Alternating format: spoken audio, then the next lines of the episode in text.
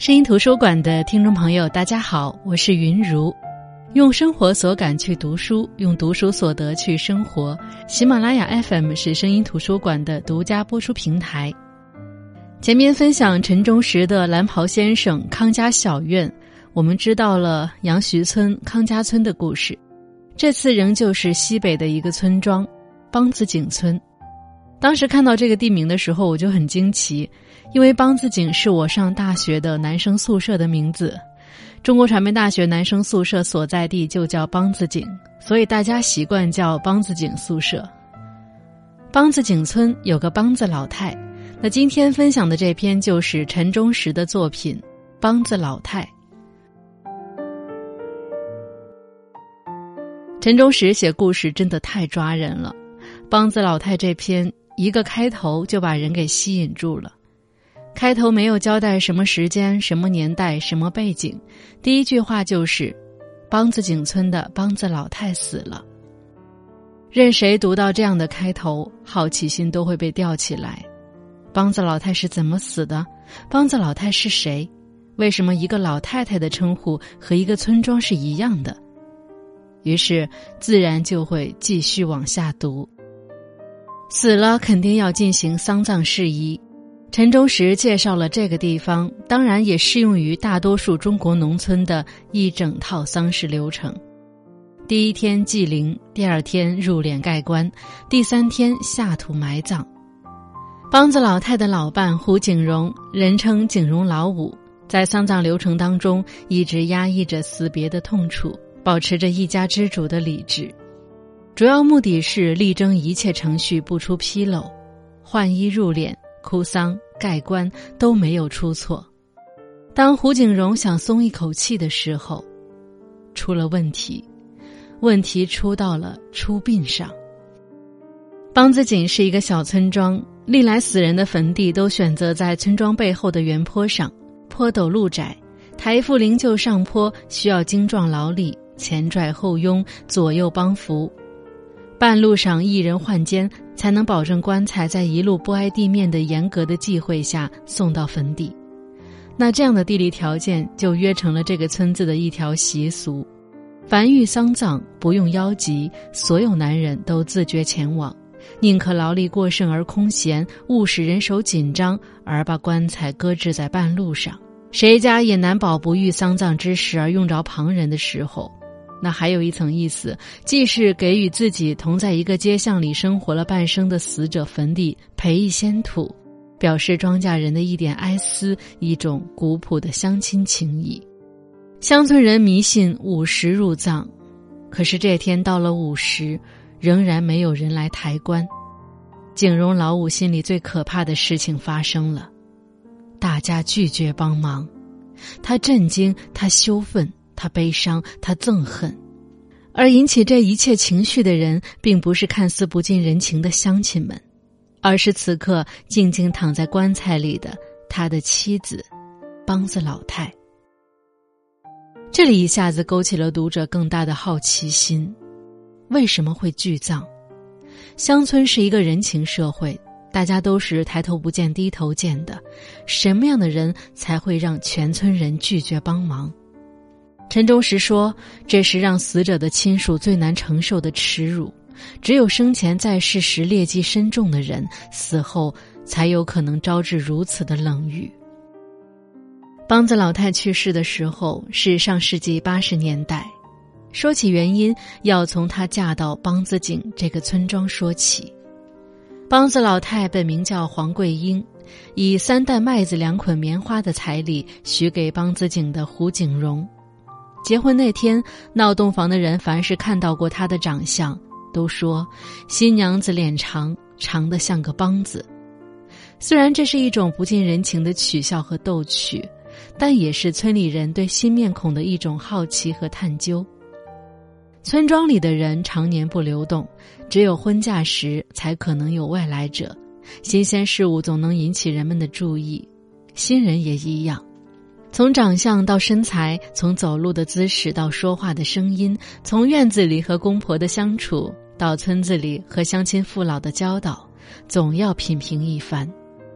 景荣在村庄里的辈分较高，村子里的人大多叫黄桂英五婶或者五太，辈数再小的则不讲究的叫他梆子老太。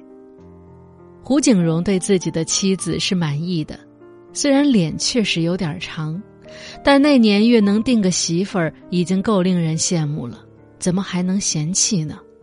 只要这个女人能管家、能做饭、缝衣、生孩子，别的他也不奢求。只是这个媳妇儿和别人的媳妇儿还是有点不一样。她虽然也勤快也孝顺，但别的女人都做屋里的活计。他却能下地侍弄庄稼，能牵着黄牛犁地，干的活完全不输一个强健的庄稼汉子。但女儿家的针线手艺、厨房里的饭菜吃食，这些每个女人近乎于本能的技能，她却几乎没有掌握。景荣那时有弹棉花的技术，要到十里八乡弹棉花挣钱，走走停停个把个月才回家一趟。以前总担心家里的重活、庄稼活，时不时就要赶着农事节点回家。但当他看到梆子老太能顶个庄稼汉，就顿觉自己捡到宝，也就放心的外出。反正娘也保证，肯定要把做饭、缝衣服的手艺教会媳妇儿，将来他百年之后，儿子和媳妇儿的日子也能继续的运转下去。只是这样的日子过了两三年后。梆子老太再度引起人们的注意，因为她的肚子没有鼓起来的迹象。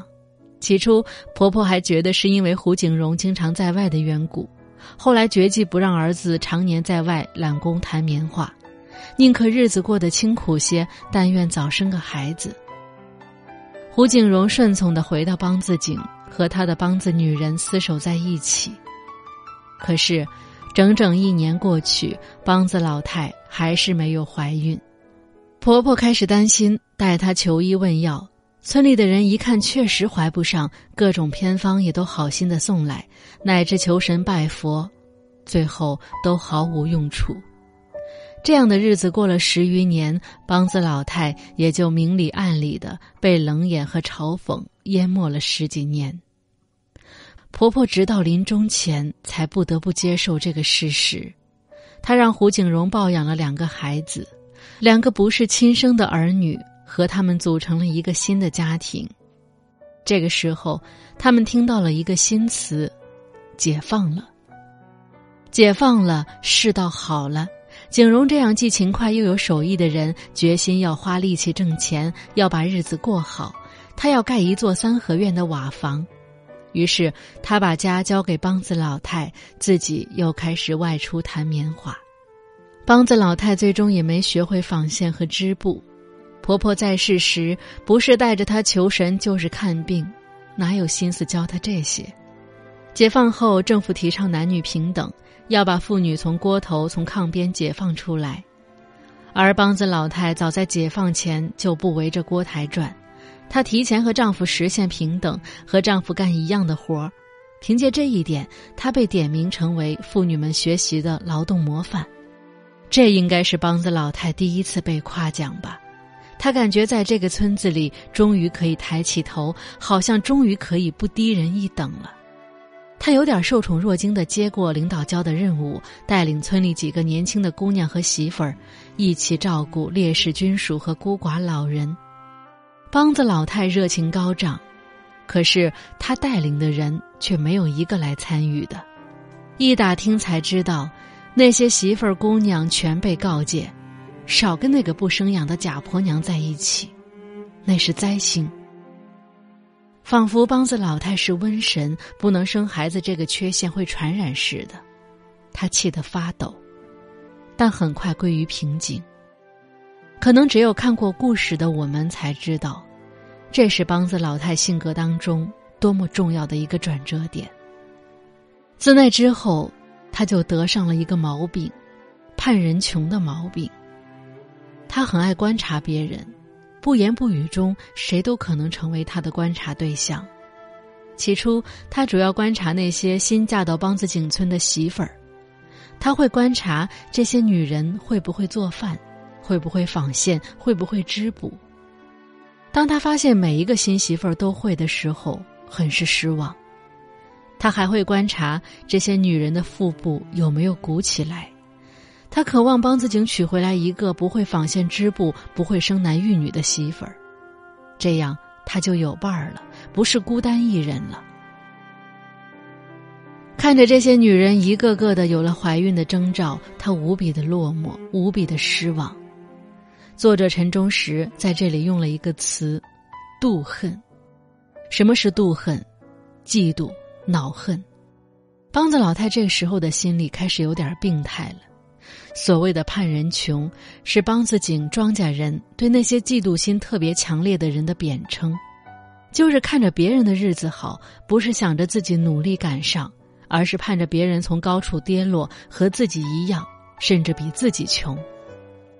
如果嫉妒心强，但是不表现出来，不到处说出来也还好，可是梆子老太还口无遮拦。